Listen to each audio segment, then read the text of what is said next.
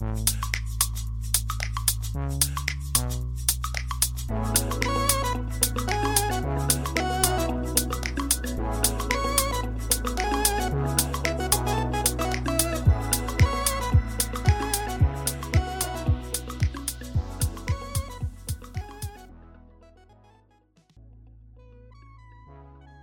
迎收听日本排球推广部，我是来自 8K 新手村的多喝水。这一周啊，原本没有要就是要录了，没有要讲了，但是看到这周末，应该说上周末，这太精彩的这个比赛，让我觉得这周也来讲一下好了。在进入上周的这个比赛之前，近期啊。前面我记得我就有提到，上一次就有说到说，其实蛮多新人就有出场，但是这一周更多了，特别是自由人，那是百花齐放哎，从不管是强队还是弱队，都有许多自由人进到这个 B 联盟一级的比赛场里面，以正选之姿出场自由人就有来到三位。应该说主要是两位吧，但是还有一位也是有出场。然后这位选手虽然只出场一下下，我记得他没有当正选出场很久，但是他就是因为之前就有介绍过，他是世代代表的自由人，也是这去年 U20 有出场的自由人之一，就是这个德本，他是内定日立。Hitachi，他之前是在这个 King Land 凯金兰会，但是因为在这周末，其实我没有去注意看日立的这个比赛。呃，我之后看日立的比赛的时候，应该会特别去注意这个自由人的发挥，看看他有没有出场。日立还有招了另外一位，虽然他这位选手，就他招的另外一位是举球员，虽然他这个选手不能算是世代的代表。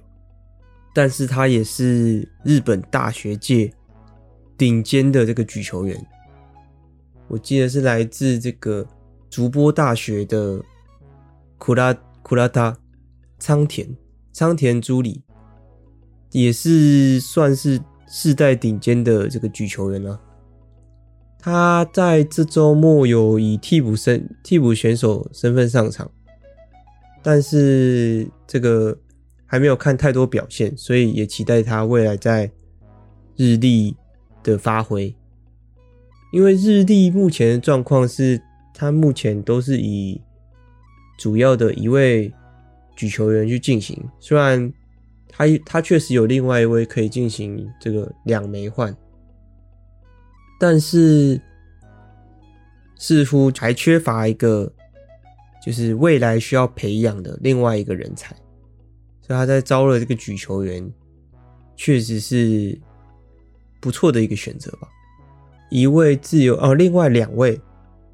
冈山的，在这周末我有以先发出场的神户阳菜，然后对上我记得是同样在这周冈山对上 JT 的时候，JT 也派出了他们的先发的新的自由人井上。富富有卡井上，两个队伍同时都派出一个，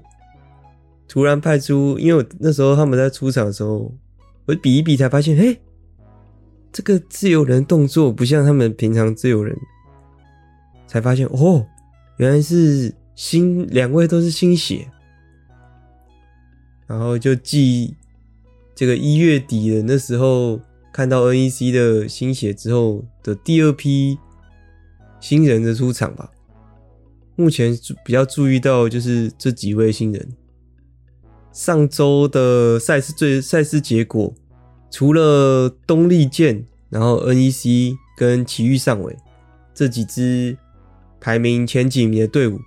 拿下连胜之外，其他队伍哦对，还有一个是。我上周末还是排名第十二名，也就是联赛最后一名的记录，Himeji，Himeji 也在上周末拿下了两连胜。成了十二支队伍中唯四支在上周有拿连两胜的一个队伍，真是令人意外的。基督上周末的对战组合是算是排名偏后面，但是他们也是确确实实的把这两胜拿下来了，而且对上的一个是苦肉杯，算是状态偏好的，虽然排在第十名，但是状态很不错。我前几次也稍微有提到，然后跟这个电装蜜蜂算是苦战在在苦战的中游队伍，但是基路居然这两天都赢下来了，是实在令人意外。除了基路这个排名在下游的这一季排名在下游的队伍。拿下了非常振奋人心的胜利之外，目前排在倒数第二、第十一名的冈山海鸥，OKAMA 也在上周末分别对战 JT 跟久光 Springs，都打了五场，拿下了一胜一败，输给了 JT，赢下了久光，真的是能感受到后半部队伍的奋斗啊！没有再跟你说，好像已经这一季已经就结束了，然后也没有说就没有那个实力可以赢前面的队伍，就还是有展现说，其实各自都有自己的成长，然后也有在为了队伍的磨合，就新战术的磨合，因为这两这两支队伍，像是基路跟 Okama，其实都有在。进行人员的很大一部分的调整或是更新，虽然记录可能稍微少一点，但是加因为加了这个米亚北姐姐公布的这个姐姐，然后为了可以更好的使用这个这位选手，所以记录在这一季也是调整的蛮多的，从让他打这个蓝中手到上礼拜换去了。边攻手，然后稍微获得了一些成绩。当然还有他们的，我记得是在二零一九年，然后至二零二零的这一季的时候的主要的核心的大炮手马兹莫多松本，在这一季的回归之后，终于为队伍拿下了几场胜利，这两场胜利了，所以还是能感觉到。这两支后半段队伍没有跟过去的后半段队伍一样，就是少了那种可以赢的感觉。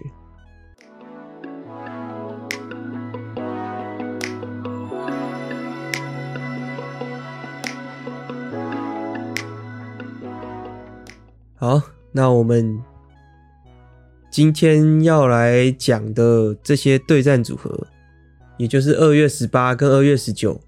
上次有说到说，已经不是连两天对到同一支队伍，然后因为我印象在前半季的时候，通常会就是一个对战组合会散落到一个地方，一个体育馆去进行对战，然后打两天。但是在后半季的时候，有交错交错对阵的这种感觉，也就是在一个体育馆里面，一个假日会有四支队伍。我觉得这可能也比较省钱吧，因为你少开了一个运动场，也是少了一笔费用，然后时间又是一样的，所以是谁的主场，也就是看安排了。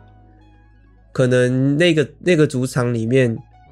呃，某一支队伍主场，但是比赛的队伍不是那两支，像是我今天要介绍的这个的这几个对局。在上周末的时候，四支队伍分别由东丽健、久光、冈山跟 JT 同时集合到这个滋贺县 Shiga 县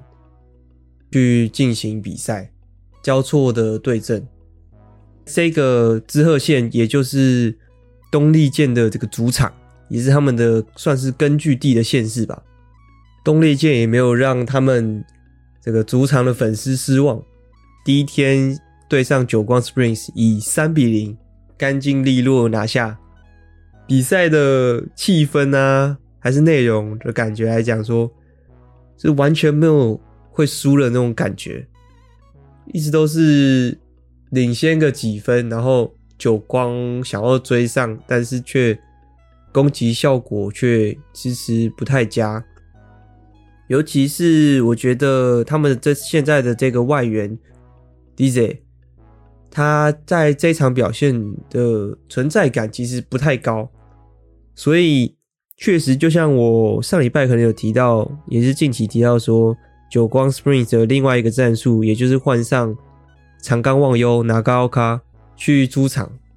也是有打出一些效果，有打出一些存在感，但是东丽健。防守的这个阵型啊，真是守得非常好，跟前几个礼拜比起来，没有这种可能会出现不稳定的、不稳定的感觉少非常多，所以在久光的攻击成效不太佳的状况下，东丽箭状态又是非常非常好。所以就让这场比赛看起来稍微有点，就是一面不能说一面倒，算是蛮容易就看出这场比赛的结果。虽然东丽剑在不管是蓝中手，特别是近期都有出场的荒木阿拉基，状态非常的好，然后他的 B 块、他的拦网的存在感都是非常高的。然后跟自由人的尼西穆拉西村也是现在应该说站稳了久光 Springs 先发自由人的位置。自从托威受伤之后，托威在这场比赛里面也有作为替补发球员出场，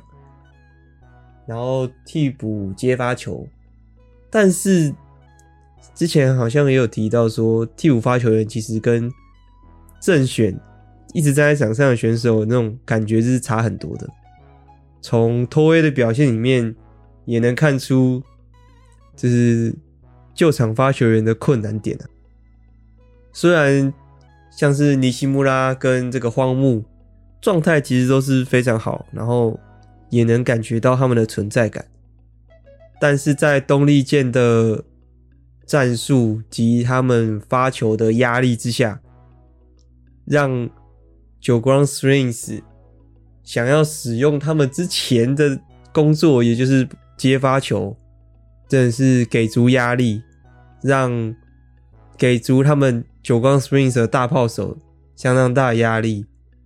像在这一次出场的大炮手是伊西 Yuki 石井，跟他们的新兴的大炮手那卡基吗岛村，真的是让。久光 Springs 呢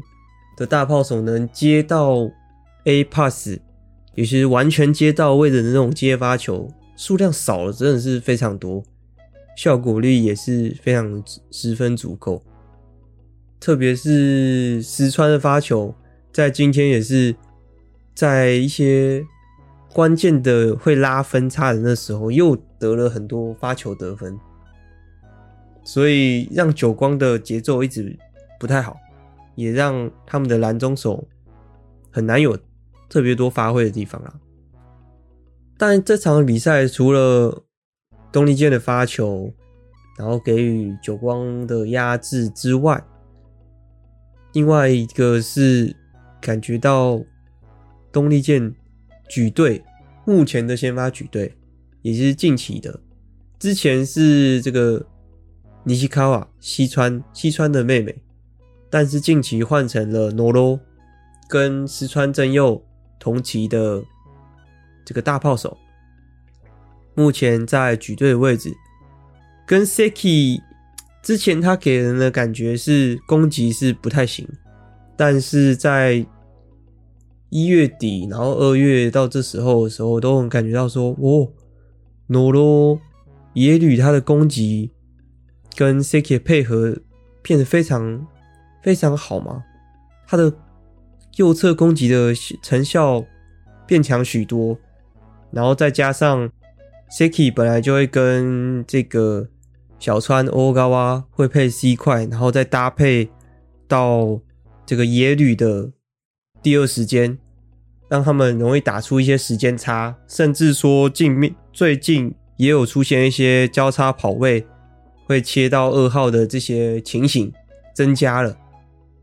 增加了之外，也得了许多分，也有也能看出来。久光 Springs 他们一号位防守的破洞，特别是在这个 Lise 他在后排的时候，防守真的会多出蛮多的洞的。所以在这样的情况之下，东丽箭也增在大炮手攻击，也就是左边大炮攻击的时候，增加很多直线攻击，成效也是非常的好，让。就能看出来，东丽箭除了状态状态好之外，然后有成长，然后也有针对到对面，所以这一场三比零，看一看就觉得十分合理了。再来来到礼拜天，东丽箭对上 JT，JT 在昨天面对到冈山海鸥，打了大战五场。JT 连那天的第五局哦，都是先落后了好几分，然后后来居上的，就是他们一直苟，一直苟，一直苟，一直扛啊，扛到扛到逆转，反败为胜，真的是相当不容易啊。毕竟 JT 在上呃一月二月初吗？二月初的比赛。啊，应该说一月啊，对对，一月底一月底的比赛，在冈山海鸥的时候，还是以二比零输了。那时候的我记得第五局好像是输了吧，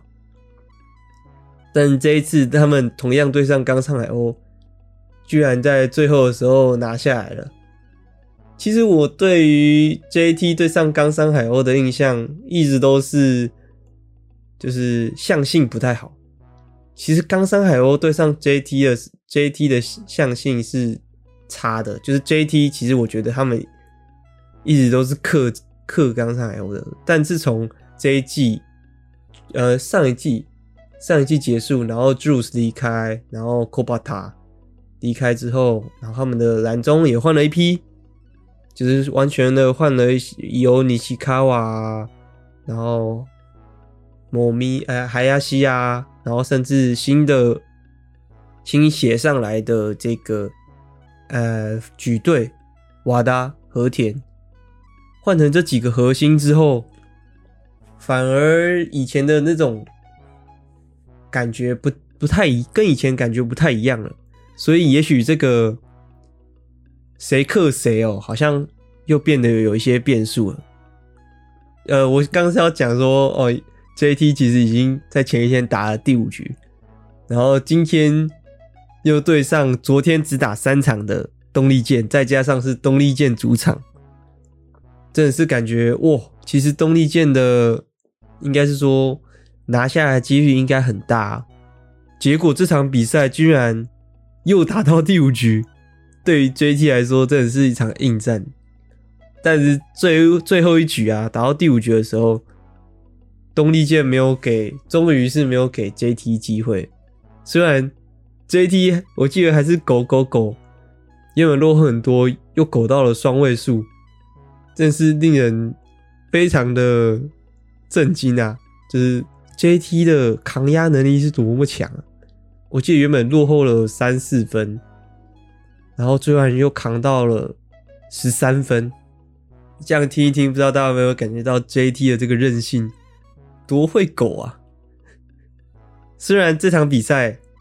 我整体看下来，感觉东丽剑是正面迎战 JT 的，然后整体的节奏都是由东丽剑去支配的。虽然他们还是有一些他们的一些坏习惯，或者说缺点，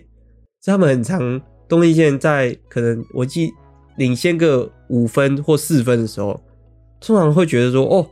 差不多，差不多，差不多了。结果东丽箭又会稍微会变成就很放松了一点吧，然后就会就会被别人抓到一些点，甚至说自己的一些失误，让本来已经大比分领先的这种节大比分领先的一个状态，然后掉节奏，然后被追平的这种感觉的失误还是有显露出来。所以东丽箭我觉得比较厉害的是，当他们在可能领先一两分的时候，是他们最强的时候，他们一直把持着这个微微的领先，但是又不能松懈的这样的状态，对于东丽箭来讲是比较擅长的。然后，但是 JT 刚说，除了除了本身选手在特定状态的时候，在特定情况的时候会开始。像是我很印象很多很深刻的是，这周末不管是对上刚上海鸥的比赛，还是对于东丽健的比赛，当 JT 被领先一个比较大比分的时候，他们防守的粘性就突然不知道为什么就高了一个档次。不管是自由人啊，还是还是这种大炮手，他们的防守粘性，特别是卡巴球。他们卡巴球超厉害的，呃，像是日本联赛前段队伍都会最近很常看到一招，就是大家都会就是接扣球的时候都会哦硬把球碰到球就好，但是球都不知道什么就会弹到网子上，然后再把球接起来，然后再送过去，或者是再进行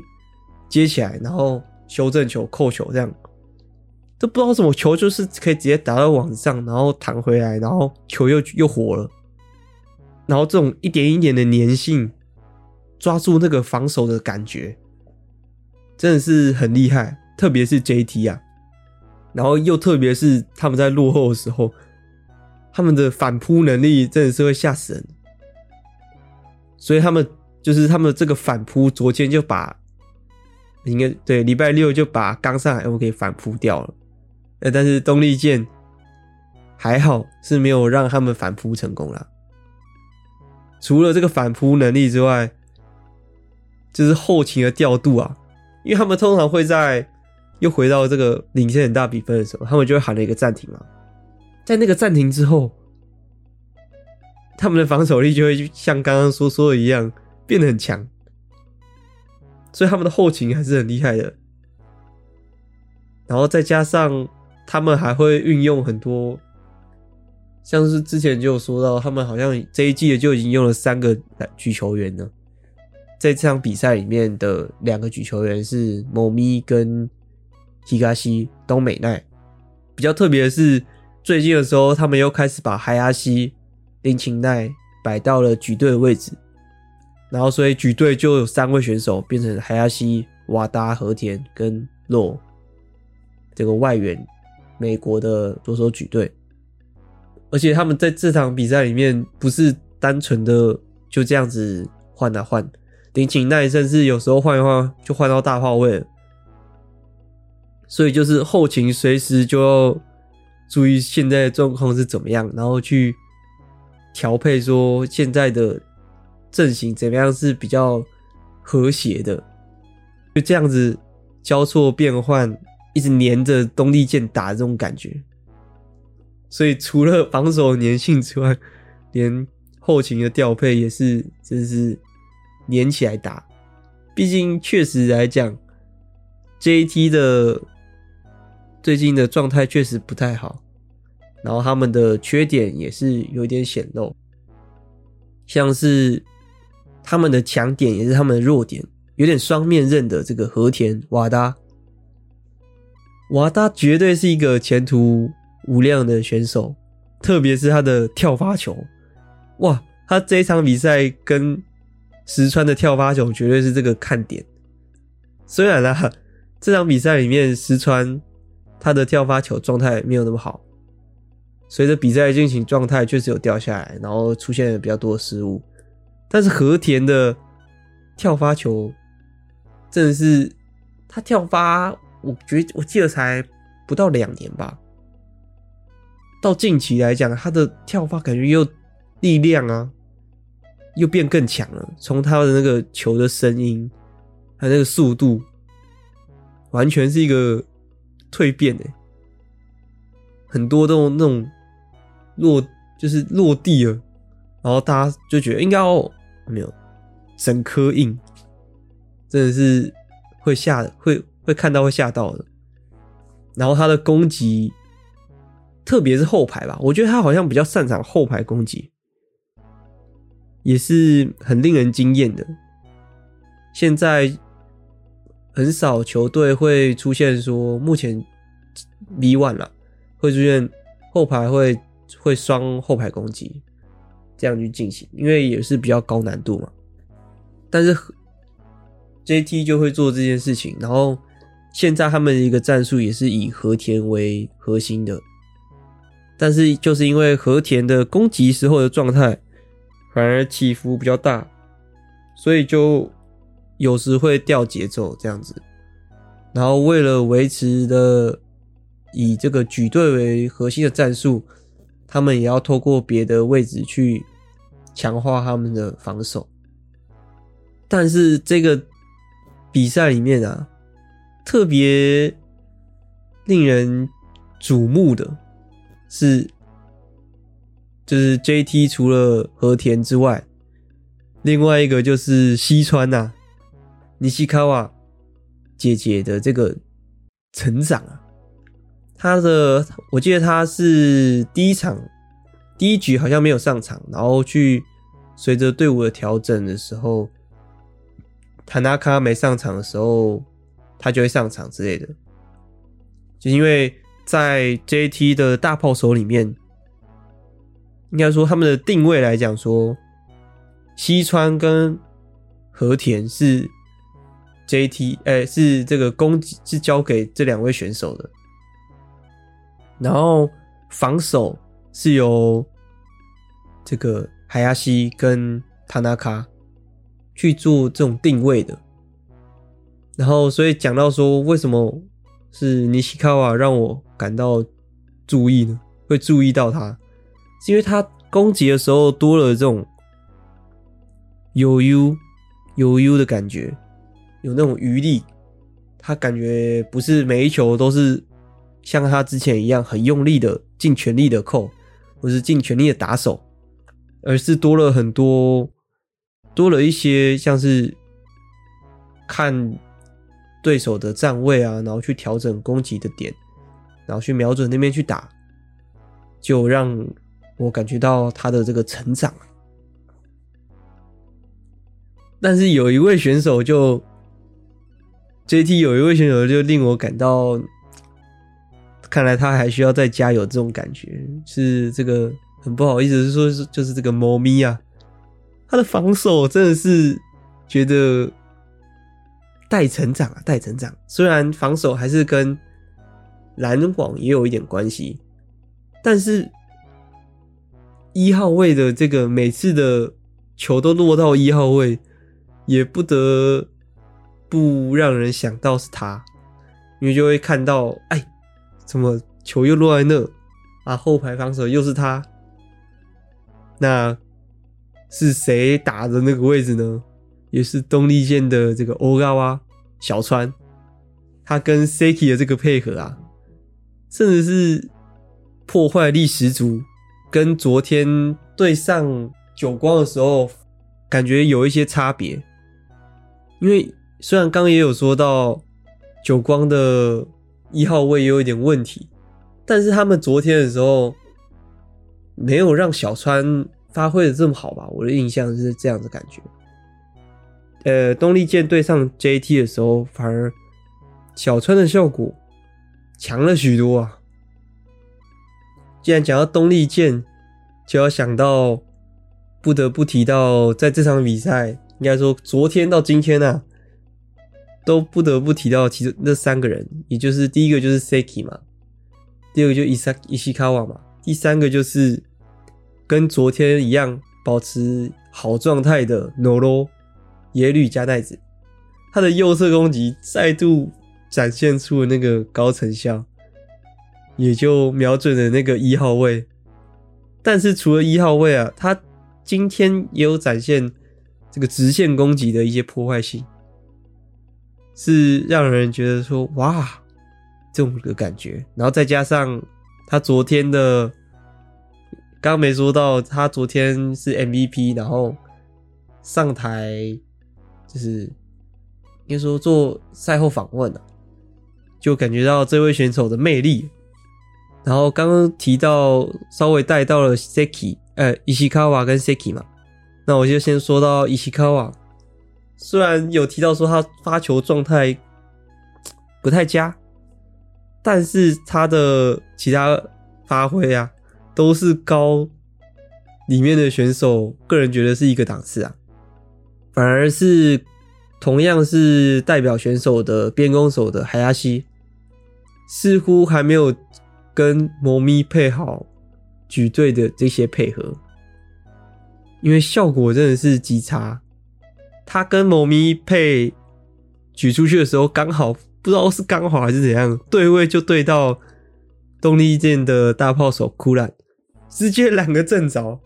想打快直接被拦死，效果真的是没有看到，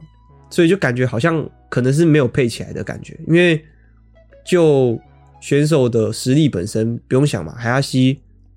还不用开玩笑了嘛。那些去年的世界赛的表现，相信就不用跟大家多解释。所以肯定是没有配合配合的好，因为毕竟海亚西本来就在 JT 里面常年是做边攻手，左边边攻手的位置，所以现在配到似乎还没有习惯他在右侧 JT 的时候在右侧的这个攻击位置。然后反而是伊西卡瓦，他就算发球表现不佳，他的攻击的那个角度、那些直线、所有的应对，都是整个比赛赛场内的一个突出点吧。从数据里面来讲，就很明显就知道说，因为在这一季之前，他跟库兰一直都是对角，就是他们里面的另外一个大炮外援。从攻击数据来讲，库兰的数据永远都是比石川高很多的个人的得得分率啊。但是在这一次世界赛，不管是跟完全跟 Seki 的配合度提升很多之外，他个人的攻击能力、自信真的是稳定很多啊。所以也让他这一季的表现，甚至有时候攻击的得分效果是靠他的，就是他跟库兰的时候会轮流做那一场 carry 的这种角色，或是那一场得分的重点人的这种角色。再加上他这这这场比赛里面第五局的时候，我记得是倒数几分哦，拦下这个对面的这个漏。那时候刚好第五局的时候，JT 的时候是选择让瓦达下场，然后让这个外援的肉上场。结果在前排换上去的时候，石川直接我咚咚直接一个拦死，真的是那时候真的是叫了出来，哇这样，所以我感觉到石川是真的是不用说了，太高一个档次。大概第三位选手。一定要提的嘛，Seki 关，他现在是我个人最喜欢的选手之一啊。然后他这场比赛里面，尤其是跟小川配合有成效的时候，真是太有魅力了。然后直接打乱了 JT 的这些，不管是拦网的阵型，还是甚至后排的阵型，一同破坏。然后，毕竟这两个比赛里面打了五场嘛，所以也是有也是没有没有成效的时候嘛，跟欧高配合。但是跟之前相比哦，完全没有那种压力的感觉。因为之前的 Seki 他在比分接近，甚至说可能原本领先很多，然后逐渐被追上的时候，都会展现一个非常凝重的脸。但是现在的他，不管是任何时候，都很少有那种凝重，不是说认真哦，是凝重，是这种表情，甚至尽管要被追上了，还是会笑着，然后开始跟可能暂停之后啊，呃，领先很多，然后暂停，然后准备开始，然后要进行配球的手势嘛，要进行跟大家配球，哇，都还是能看到那个笑容，就能感觉到哦，其实他是享受的，甚至是有余力的，悠悠啊，那个余力感真的是觉得哇，他真的在世界赛也是升了一个档次。讲完这个礼拜天的第一场比赛，虽然刚没有讲到礼拜六的另外一场啦，但是礼拜天的第二场比赛，先是进行了刚所说的东丽街对上 JT，然后再来，居然又是一个连战五场，同样是这个作为这个西嘎代凯滋贺大会。他们都用这个地区啊，或者是什么呃体育馆的名字作为那个这次大会的一些名称，像这次就是西嘎代凯滋贺大会，作为这个滋贺大会的最后一场比赛，礼拜天的第二场比赛，冈山海鸥对上久光 Springs，没想到的是，也是一个大战五局，而且是一个让二追三，让我对于我这个冈山的粉丝啊。真的是直呼叫好，然后，但是我从后来从网络上看到，因为久光 Springs 的粉丝真的是太多了，应该是在这个日本联赛里面数一数二多的这个粉丝量，真的是一片哀嚎啊，一片骂声啊。但是对于我这个哇，捡到一局了，然后重点是冈山这场比赛里面。他是随着时间的进行啊，派出了许多新兴的选手，就是他们做了很多辩证，像是我印象很深刻，在第四局的时候，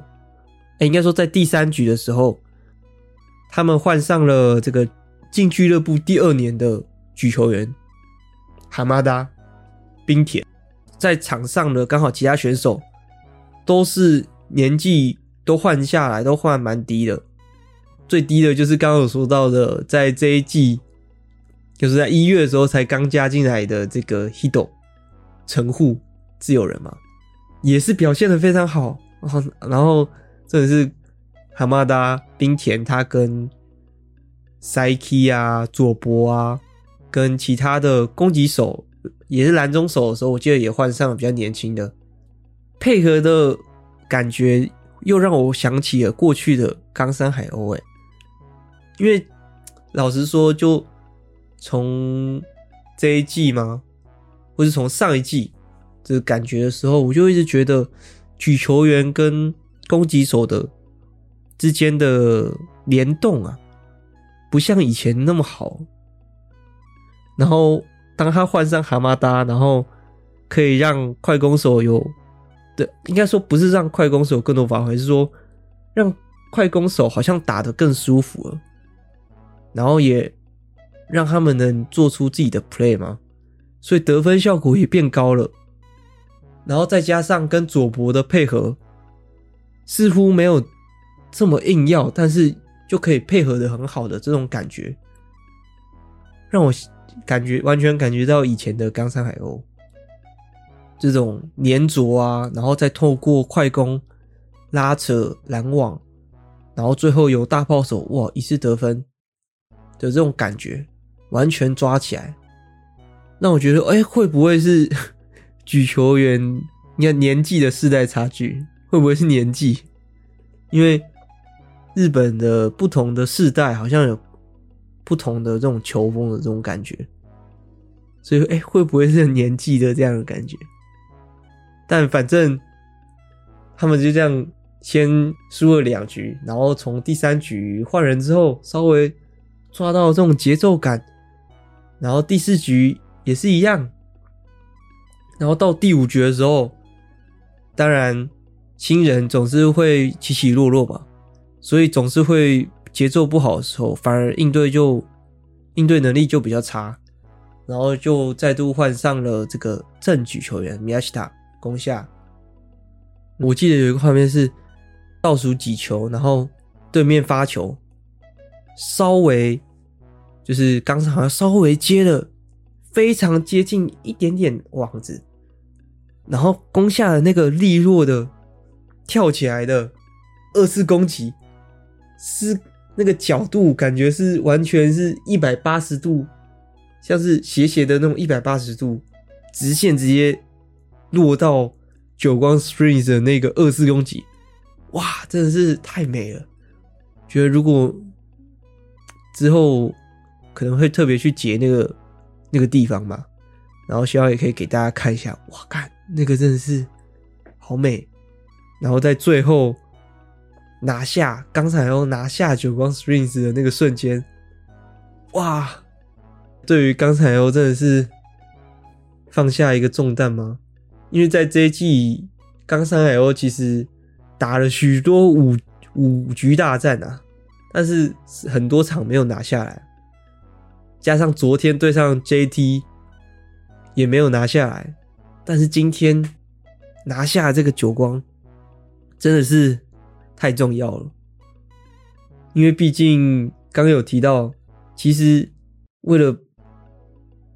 其实刚所说到那个 Himeji 记录，他们在这一个周末也是拿二连胜嘛。其实，在对于后半段对我来讲，他们分数其实蛮接近的。目前如果要脱离这个，诶、最后两名，为了要离开这个升降赛，需要快爬到第十名，他抓一个替死鬼下来。目前的对上面的这个苦肉杯还是有机会的哦，所以。不能不能被追上啊，反而要往上追啊，所以真的是压力算蛮大的。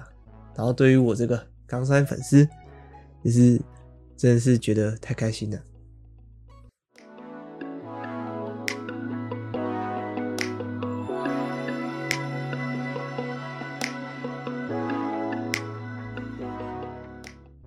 最后来跟大家推荐一下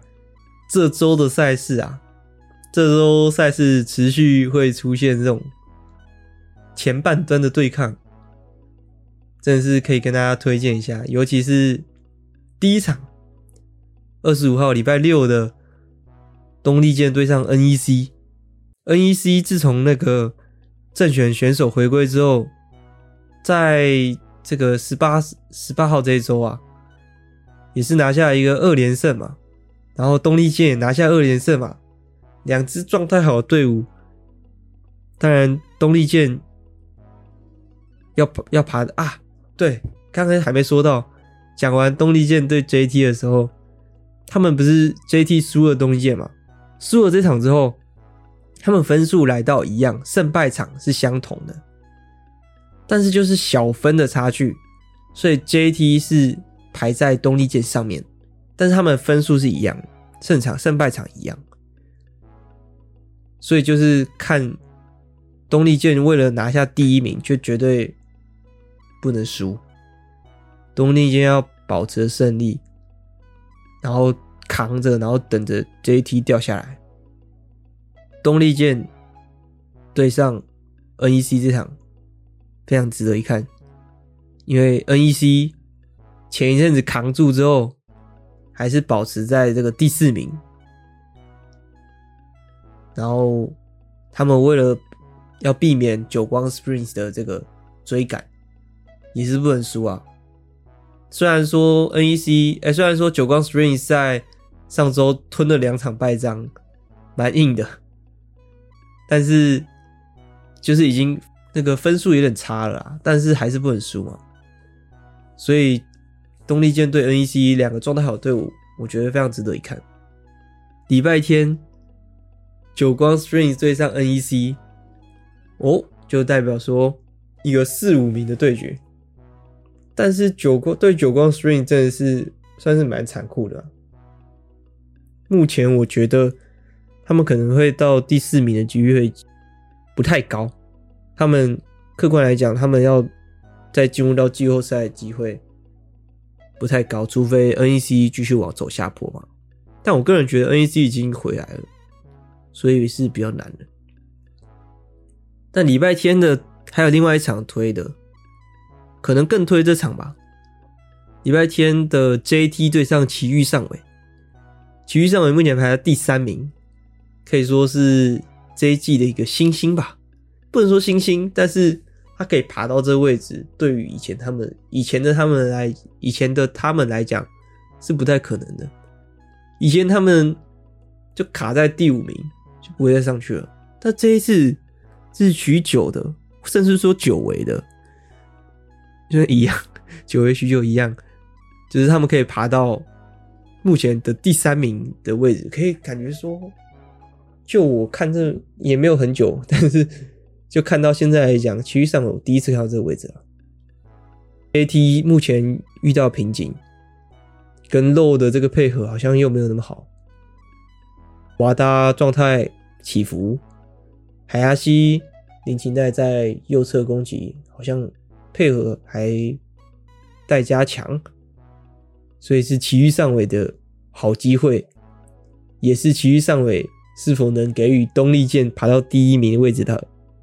一个可能性吧。这几场就是这一周上位对决可以关注的一个比赛，但这一季到了这个时候，真的已经做出一点区别了。特别是上游跟中下游，已经分成两个那种领域的感觉。上面已经是在竞争，在准备进入季后赛的一些动作了。我是这样分啦，目前一到五名到这个 JT 到久光 Streams 是上游，然后中下游就是在目前的第六名的 Toyota，已经离了第五名有十几分的积分差了吧，所以是比较难啦，比较难再往上了。Toyota 这个队伍虽然上次有说，我觉得他们是。台风眼，但是在新他们新人进到队伍里面的时候，那个阵型又有点怪怪的。这个下次有机会再跟大家聊。但现在有说，现在有所说到是这个中下游啊，中下游感觉又会出现一波的这种排名的大变啊，大变动啊。二十五号的时候，就是应该说。我们不说他们谁对谁是对谁，但是这周末就是从第六名到第十名啊，其实积分差六到九名差的正是就是可能一个周末的比赛的数量就可能会做排名变动了，就是一次排名就是差三分嘛。诶，这好像上期讲过，一次排名就差三分，一一天呐、一天差三分。那如果你今天赢了啊，对方输了，你就直接跟对方拉个六分。那如果对你一次就会差个六分这样，然后如果你两天都赢了啊，对面两天都输了，哇，一次就差很多喽。然后在这周末的后半，其他比赛除了刚刚所说的一些上游队伍的对决，其他的大部分就是。六到十名的交互比赛，所以随时可能第九名就冲到第七第七名，然后可能第第八名可能掉到第九名，这种交错的那种可能性。然后当然，现在第十名跟第十一名也是黒部跟冈山海鸥只差一分。那黒部在这一周是需要对上了。第七名的这个 Hitachi 日立跟电装蜜蜂 Denso 对上 Hitachi 这场应该是一个关键，我认为。但是刚才海鸥能不能拿连两线又是一个问题，所以让后半段队伍是否能离开这个升降赛区也是相当难的一件事情啊。